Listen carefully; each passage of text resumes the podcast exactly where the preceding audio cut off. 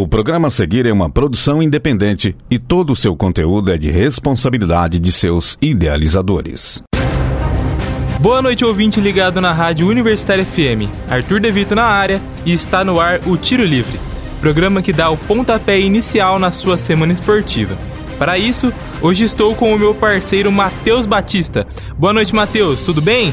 Boa noite, Arthur, tudo tranquilo? E boa noite a você também, ouvinte da Universitária FM 107,5. Estamos iniciando mais um Tiro Livre, programa que é uma iniciativa da PROAE, a Pró-Reitoria de Assistência Estudantil da UFO. É isso aí. Estamos diretamente dos estudos da Universitária para trazer para você o melhor do mundo do esporte. E para ficar sempre pertinho da gente, siga nossas redes sociais. Nosso Instagram e Twitter são arroba Tiro Livre UFO. Acompanhe o Tiro Livre por lá e não perca nada no esporte do Brasil e do mundo. E no Tiro Livre de hoje, confira.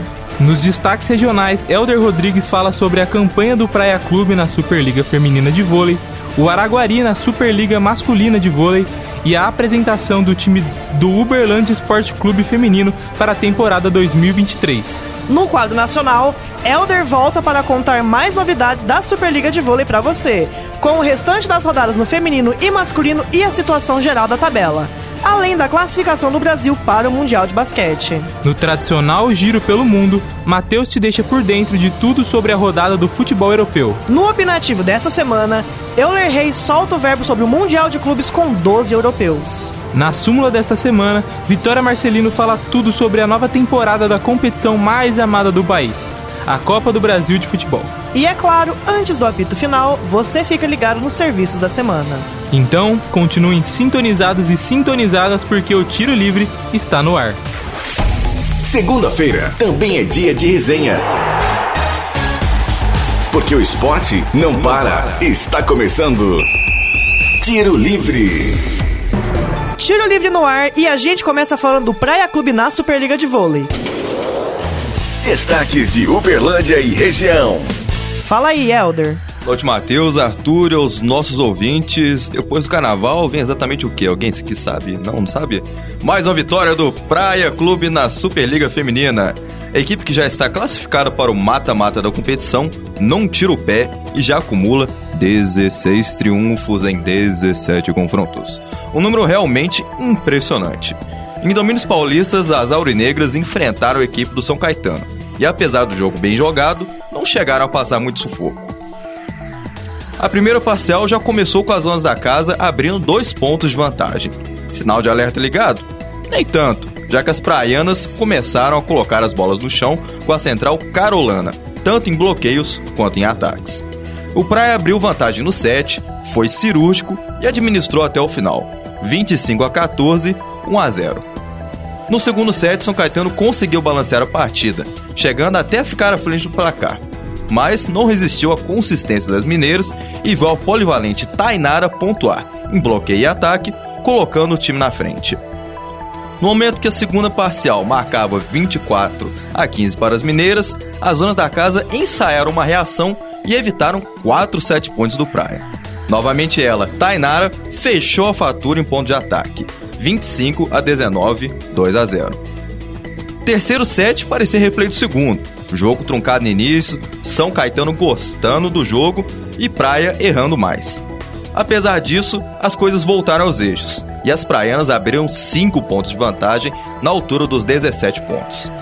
São Caetano novamente correu atrás, encostou no placar em 17 a 15, mas não segurou por muito mais tempo. 25 a 20, 3 a 0 para o Praia. A equipe segue líder da competição, com 46 pontos acumulados, São Caetano segue estacionado na 11ª posição, vice-lanterna da competição. Bom demais, Elder. E o Araguari, como é que tá na sua caminhada em busca do G8 da Superliga Masculina? Então, Arthur, o Araguari tá cada vez mais se complicando na competição, né? E a caminhada tá ficando cada vez mais complicada. O morrinho já tá virando uma colina e logo mais pode virar uma montanha, viu? O time aqui da nossa região recebeu ontem os paulistas do Campinas e vendeu caro o resultado da partida, apesar do placar final indicar outra coisa. Primeira parcial, o Araguari começou impondo ritmo intenso na partida. Acertava os bloqueios, colocava as bolas no chão e chegou a abrir vantagem de 3 pontos, em 8 a 5. Na altura dos 16 pontos, foi a vez do ponteiro campinense Adriano entrar na partida e ajudar os visitantes a virar a partida para 18 a 16. A disputa passou a ficar ponto a ponto, mas os visitantes chegaram ao set point primeiro, 24 a 23. Então, qualquer erro seria fatal para Araguari. Por azar dos donos da casa, o ponteiro Maicon colocou a bola no chão. Seria o um empate, mas a bola pegou na antena antes. 25 a 23, 1 a 0 Campinas. Como você ouvinte pode perceber, o Araguari tem bola para jogar, mas o tal do detalhe no esporte é que é o complicado. Segundo set mais parelho, com ambas as equipes empatadas no placar até os 12 pontos, quando a defesa começou a fazer a diferença para os donos da casa. Os mineiros começaram a descolar dos paulistas no placar com 3 pontos de bloqueio consecutivos, que levou uma vantagem de 5 pontos na parcial, em 21 a 16. A partir daí, foi só administrar a vantagem e fechar a parcial em um bom ataque do ponteiro araguarino Tempone, 25 a 20, 1 a 1 no placar geral. A partir daí, a equipe mineira tentou reagir, mas a qualidade técnica do Campinas falou mais alto. E a equipe campinense fechou as duas últimas parciais em 25 a 17 e 25 a 22, 3 sets a 1 Campinas. Com a vitória, o Campinas se encontra na quarta colocação, com 37 pontos, podendo tomar a terceira colocação do Guarulhos, no confronto direto na próxima rodada. Com mais uma derrota na competição, a equipe mineira segue estagnada em nono lugar na tabela, com 23 pontos. Há três rodadas do fim, precisando tirar 5 pontos de diferença do oitavo colocado, o Blumenau. Infelizmente, é correr atrás do prejuízo, né? E Elder, indo pros gramados, tem novidade no Verdão Feminino para essa temporada, né? Exatamente, Matheus. O Verdão Feminino já apresentou seu elenco para a atual temporada e já está de olho nas competições deste ano. Brasileirão Feminino A3, que começa em 15 de abril, e Campeonato Mineiro Feminino em 2 de setembro. O atual plantel conta com 27 atletas com experiência em outros grandes clubes do Brasil, que já disputaram competições nacionais e internacionais, e também jogadoras das categorias de base da seleção brasileira. E para o torcedor do Verdão já ficar animado, os jogos em casa do Verdão Feminino serão todos disputados no palco maior do futebol belandense, o Parque Sabiá. Já pode tirar a camisa do armário logo mais e com toda a animação apoiar o futebol do Verdão. É isso aí, Elder. Ainda nessa animação, bora que tem mais vôlei e o giro pelas classificatórias para a Copa do Mundo de Basquete. Conta pra gente como foi o restante da rodada na Superliga Feminina e a masculina. Bora lá, Arthur. Jogando em casa, o Osasco recebeu a equipe do Maringá e emendou a sétima vitória em sequência na competição. É aquela famosa frase, né? Foguete não tem ré. Alguns têm, mas vamos lá. A equipe paranaense largou na frente da parcial e se manteve na ponta até a altura dos 17 pontos. Nesse momento, a maré começou a mudar e era a vez do Osasco tomar a ponta. Com saque afiado da ponteira Drusila e o bloqueio funcionando, o Osasco virou a partida 19 a 17. A partir daí, a parcial ficou maluca. Ambas equipes disputaram ponto a ponto e 8 7 pontos depois, 43 minutos de jogo, a oposta Tiffany deu números finais ao 7. Incríveis 33 a 31 e 1 a 0 Osasco. Oposto ao que aconteceu no primeiro set, dessa vez foi Osasco quem largou na frente, abrindo logo 3 pontos de frente. Maringá saltou à frente novamente, com erros individuais do lado paulista, mas não conseguiu se descolar mantendo a disputa do placar apertada. Trocação de ambos os lados, até erro de ataque da levantadora Giovana, má recepção da ponteira Gleice e bloqueio do Maringá. O Osasco se viu atrás do placar por 3 pontos, 21 a 18. Em duelo quase pessoal das duas ponteiras, Tiffany pelo Osasco e Laísa pelo Maringá, a partida se encaminhou para um empate na altura dos 23 pontos. O erro de Tiffany, o Maringá ganhou o primeiro 7 pontos da partida. E no erro de Laísa, o set fechou em 27 a 25 para o Osasco. 2 a 0 Osasco. Terceiro set, nenhuma das equipes tomou a frente do placar e descolou com mais de dois pontos de vantagem. Quando a ponteira Gleice, infelizmente, né, se lesionou feio após empatar a partida em 5 a 5 para o Osasco. A atleta ainda vai passar por exames mais detalhados, mas a preocupação é alta, já que após saltar para bater na bola, ela cai e torce o joelho. E a gente sabe como é que lesão de joelho é uma coisa complicada. Apesar disso, o Osasco impôs seu ritmo e fechou o terceiro set em 25 a 18, 3 a 0. Com a vitória, o Osasco chega a 40 pontos na competição e se mantém no segundo lugar, 6 pontos atrás do Praia e 6 pontos acima do terceiro colocado Minas. Já o Maringá permanece com 17 pontos na décima colocação, 4 pontos atrás do oitavo colocado. O restante da rodada teve Bauru 3 a 1 frente ao Brasília, Minas 3 Barueri 1, Fluminense 3 Pinheiros 1, Flamengo 3 Brusque 1. Completam o G8 da competição. Fluminense em quarto com 33 pontos, mesma pontuação do Flamengo em quinto, Bauru em seguida com 29, Pinheiros 25 e fechando em oitavo, Barueri com 21 pontos. Pela Superliga Masculina, o Cruzeiro venceu fora de casa o Brasília 3 a 0 e se isola ainda mais na ponta da tabela. Minas superou o Blumenau também por 3 a 0, mesmo placar da vitória do SESI frente ao Rede Cuca. Em Montes Claros, o visitante Guarulhos aplicou um 3 a 0 também no América e fechando a rodada, Suzano e São José jogam nesse momento. Desse jeito, a tabela da competição segue da seguinte forma: Cruzeiro 52, Minas 40, Guarulhos 39, Campinas 37. Em quinto, SESI com 32, São José com 31, Suzano e Blumenau, ambos com 28 pontos, fechando o G8. É o vôlei nacional fervendo como sempre nas Superligas, né, Elder? E o nosso Brasil no basquete, como foi? Pode passar batido, né, Matheus? O Brasil precisava vencer para se classificar para a Copa do Mundo de Basquete, né? Só tinha uma vaga restante e o adversário pela frente era só os Estados Unidos, que foi o primeiro a enfiar uma das vagas no bolso. A situação era a seguinte: a seleção terminou em quarto no grupo F, com oito vitórias em 12 jogos, mesma campanha de México e Porto Rico porém levou a pior nos critérios de desempate. Só que a eliminatória americana dava sete vagas no Mundial, sendo os três melhores de cada grupo e o melhor quarto colocado. Essa vaga do melhor quarto colocado era o que buscávamos. Estádio lotado no Rio Grande do Sul, torcida brasileira empurrando, energia tomando conta, logicamente. E realmente, o Brasil foi no embalo e venceu a primeira metade da partida, 22 a 16 e 39 a 35. Brasil começou a segunda metade nervoso e deixou os americanos virarem a partida em 42 a 41 em dado momento. Mas nada que não pudesse ser contornado, e fechou o terceiro quarto em 62 a 54. O último quarto, mais tenso de todos, tem os Estados Unidos tentando fazer faltas e ganhar tempo, mas um Brasil sabendo administrar as dificuldades e o placar. Fim de papo, Brasil 83, Estados Unidos 76 e quer saber melhor? Conto aqui para você agora. Nessa vitória, a seleção levou a melhor sobre a Argentina, que foi a quarta do grupo E, eliminando os derramanos. Gostoso demais. O Mundial de Basquete rola dia 25 de agosto nas Filipinas, Japão e Indonésia e dá vaga para as Olimpíadas de Paris ano que vem. Bora torcer. Por hoje é só, amigos. Forte abraço. Valeu demais, Elder. Agora, bora, bora ver o que rolou no resto do mundo. Simbora, Arthur. Agora vamos para o nosso tradicional giro pelo mundo. E para falar do que aconteceu no esporte internacional, eu chamo você mesmo, Matheus.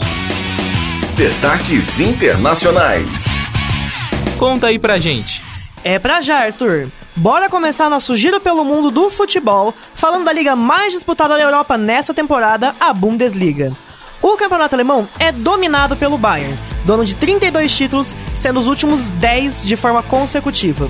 E o atual Deca campeão segue firme na busca pelo Endeca após derrotar a surpresa do campeonato, o Union Berlim. Dominando a partida do início ao fim, o time bávaro derrotou os adversários por 3 a 0, com gols de Choupo-Moting, Coman e Musiala. E agora é o líder com 46 pontos. O Union cai para o terceiro lugar com 43. O vice é o Borussia Dortmund, que bateu o Hoffenheim por 1 a 0 com gol de Julian Brandt e tem os mesmos 46 pontos do Bayern de Munique, mas leva desvantagem no saldo de gols. Atrás deles na tabela, ainda temos o RB Leipzig com 42 em quarto e o Freiburg em quinto com 41. O Leipzig bateu o Eintracht Frankfurt por 2 a 1, enquanto o Freiburg empatou em 1 a 1 com o Bayer Leverkusen. Lembrando que alguns times alemães estão em competições europeias, mas os jogos de volta acontecem só em março. Por isso, continue acompanhando o nosso programa todas as semanas para saber como essas equipes vão chegar para esses confrontos.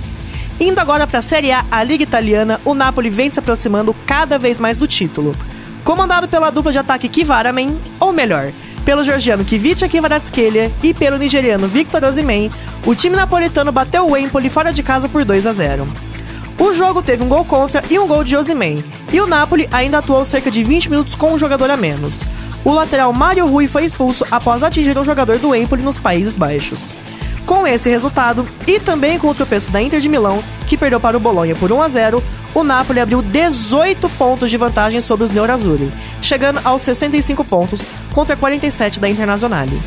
O Milan, atual campeão italiano, bateu o Atalanta por 2 a 0 e vem logo em seguida com os mesmos 47 pontos da Inter. A Juventus, que foi penalizado com a perda de 15 pontos por conta de fraudes financeiras, joga amanhã contra o Torino. A velha senhora é a oitava colocada com 32 pontos. Indo pela Liga agora, tivemos zebra passeando pelos gramados. O líder Barcelona foi derrotado pelo modesto Almeria fora de casa por 1 a 0 e perdeu uma ótima chance de aumentar sua vantagem na ponta da tabela. Isso porque o Real Madrid empatou com o Atlético em 1 a 1 no derby madrilenho. O jogo foi recheado de poucas emoções e muita confusão, com Angel Correa sendo expulso após dar uma cotovelada no peito de Rudiger.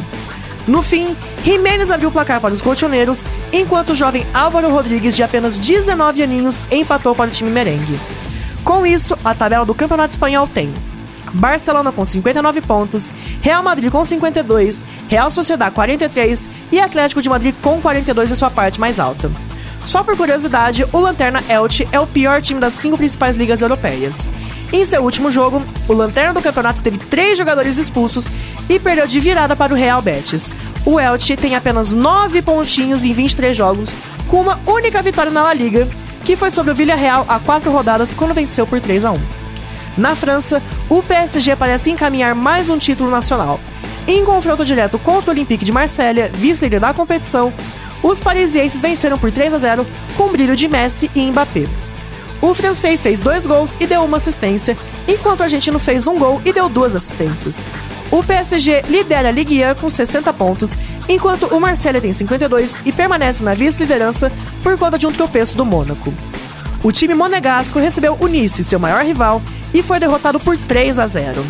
Com dois gols do atacante Terem Mofi e um do craque do time Catherine Turhan, a Águia Negra sobe para a sétima posição com 41 pontos, enquanto o Mônaco estaciona nos 50.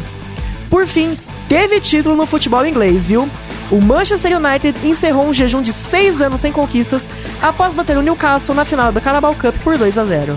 Casemiro e Botman, após desvio e chutaço de Rashford, fizeram os gols do jogo. Vale destacar que o Newcastle não pôde contar com Nick Pope, seu goleiro titular, e nem Dubravka, o reserva. Pope foi expulso na Premier League e estava suspenso, enquanto Dubravka havia jogado na competição pelo próprio Manchester United. Kobe Akarius, goleiro que ficou marcado pelas falhas na final da Champions League da temporada 17-18 e não atuava há quase dois anos, ser o titular na grande decisão. Apesar dos gols sofridos, que não foram culpa dele, o goleiro foi o melhor jogador dos Magpies na partida, fazendo três defesas dificílimas e evitando uma derrota ainda maior. É isso, nosso Giro Internacional fica por aqui. Um abraço e continue nos acompanhando porque temos mais coisa para falar. Bom demais, Matheus. No quadro opinativo dessa semana, chamamos Euler Reis para falar sobre o novo Mundial de Clubes da FIFA. Agora, no Tiro Livre. Opinião. Com 12 europeus nas 32 vagas, só o europeu vai levar agora? Fala aí, Euler. Salve Arthur, salve Matheus e um abraço especial a você, nosso ouvinte, aqui em mais uma edição do Tiro Livre na 107,5.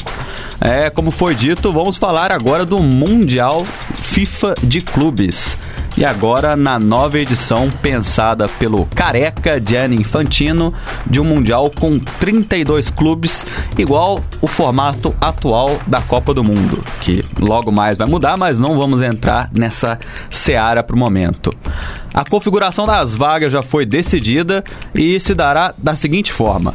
A Europa levará 12 vagas, a América do Sul fica com 6, a África contará com 4 representantes, a Ásia com outros 4, a América do Norte, ali a região da CONCACAF, conta com mais 4 representantes, a Oceania leva uma vaga e a última vaga, completando os 32, ficaria com o país sede, muito possivelmente com o primeiro Mundial de Clubes sendo sediado na China. É o que se discute, é o que se é muito provável de acontecer, então teremos um time chinês como vaga de país sede. Primeiro de tudo, antes de a gente entrar em alguns tópicos um pouco mais importantes, a gente tem que falar de algo que é o calendário que pode acabar sendo um impeditivo para que esse Mundial de Clubes realmente seja levado a cabo. Por quê? Porque o calendário na Europa teria o impeditivo de que esse Mundial seria jogado após a Champions League. Então já pegaria times um pouco mais desgastados, pegaria as férias dos jogadores ali, aquele um mês de férias como uma verdadeira Copa do Mundo. E, enfim, poderia prejudicar até o começo da próxima temporada para os europeus. E falando mais especificamente aqui do Brasil, bagunçaria o nosso calendário também, porque seria jogado no meio do ano. Aqui no Brasil tem tem jogo no meio do ano, ao contrário da Europa, que costuma ter férias no meio do ano. Então bagunçaria também o nosso cronograma por aqui, teríamos diversos problemas de logística. Então é algo que deve se considerar e pode ser um grande impeditivo para que a Europa de fato embarque nessa jornada, nessa proposta e realmente queira jogar esse Mundial de Clubes proposto pela FIFA.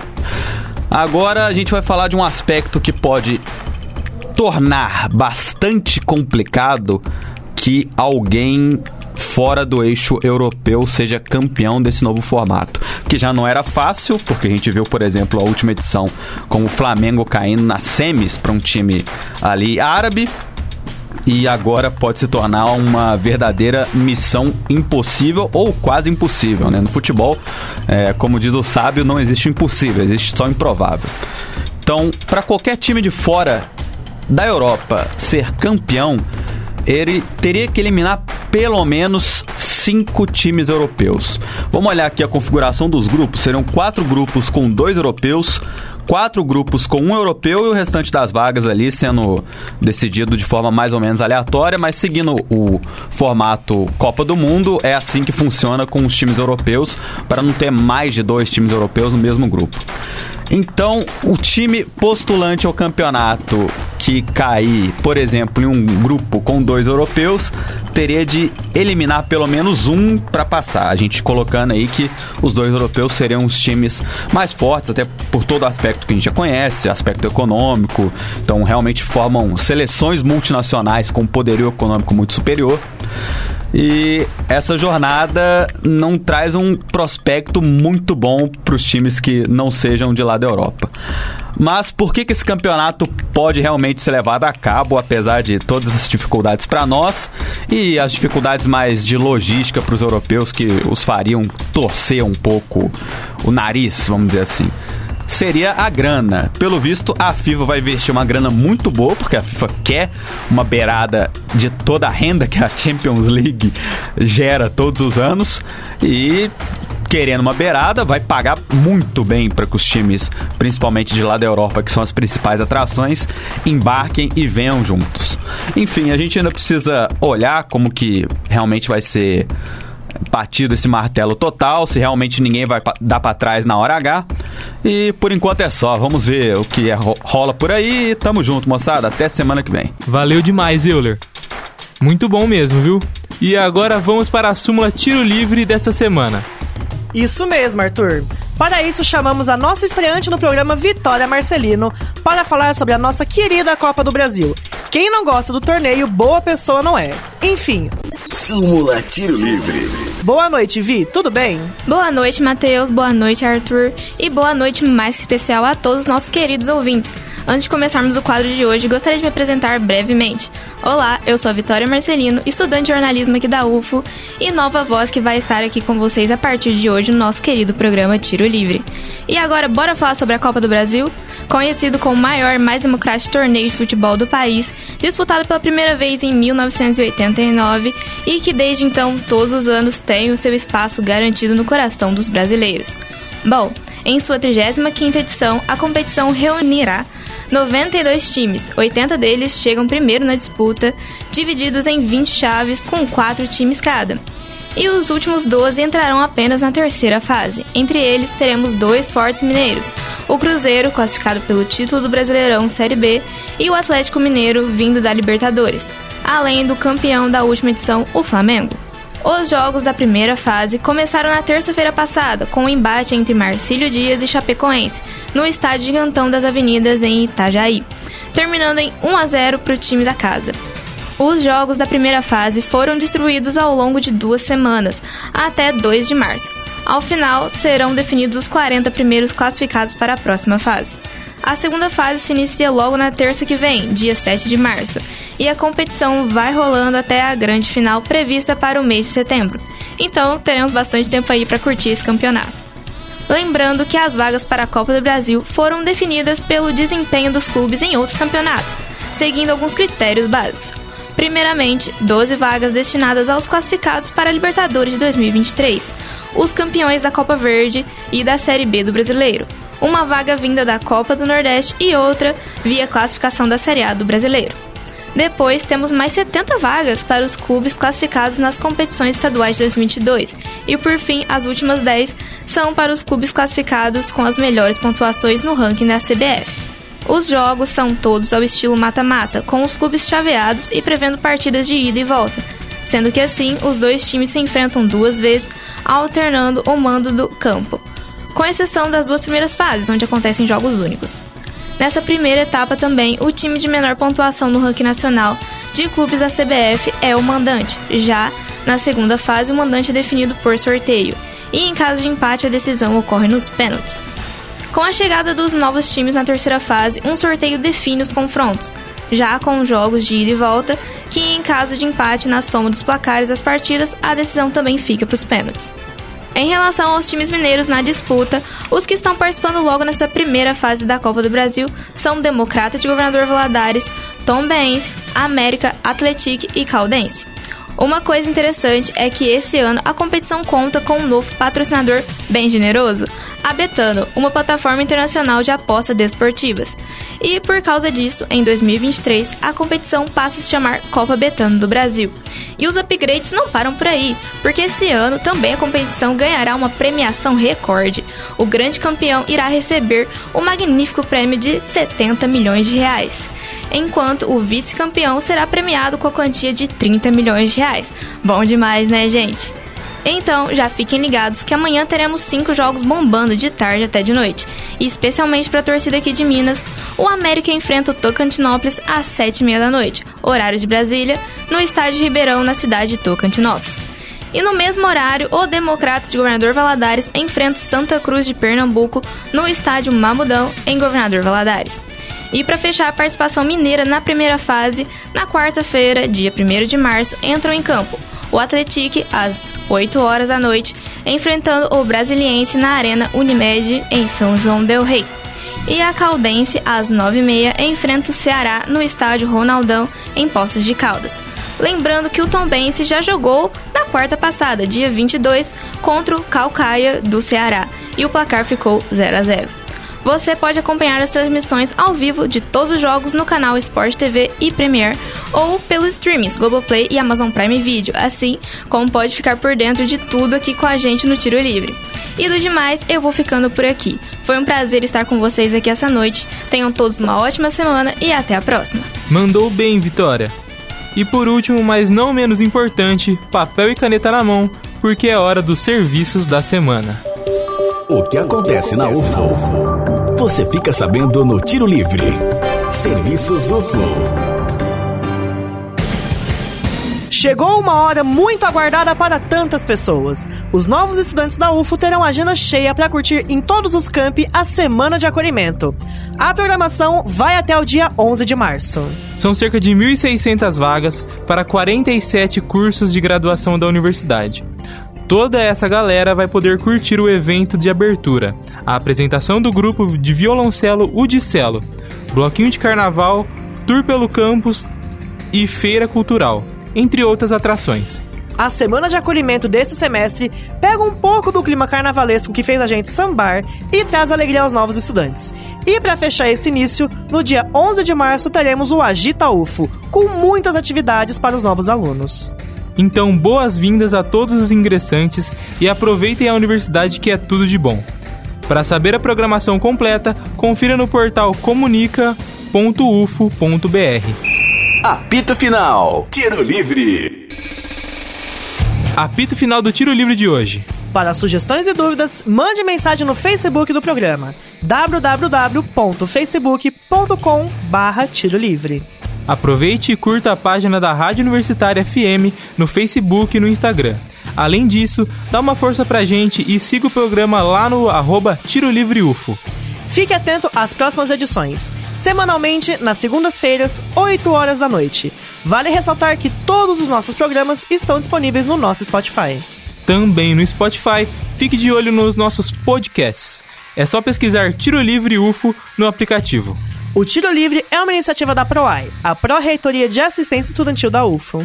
Caso você esteja andando pelos campos da UFO e notar alguma movimentação estranha, entre em contato com o WhatsApp da UFO Segura 34 9 99 96 4597. Repetindo. 34 9 99 96 4597. Essa edição foi produzida por Elder Rodrigues, Euler Reis, Vitória Marcelino e Andrei Gobo. Apresentado por mim, Matheus Batista, e pelo meu amigo Arthur Devito. Edição de Benício Batista, revisão de Lázaro Martins e apoio técnico de Adinho Borges e Mário Azevedo. Boa noite, Matheus, e a você, ouvinte, muito obrigado pela audiência nesta edição do Tiro Livre. Boa noite, Arthur, e a todos que estiveram conosco na 107,5. Um abraço e uma ótima semana esportiva para vocês. Universitária apresentou Tiro Livre. O conteúdo que você ouviu é de uma produção independente, sendo assim de inteira responsabilidade de seus idealizadores.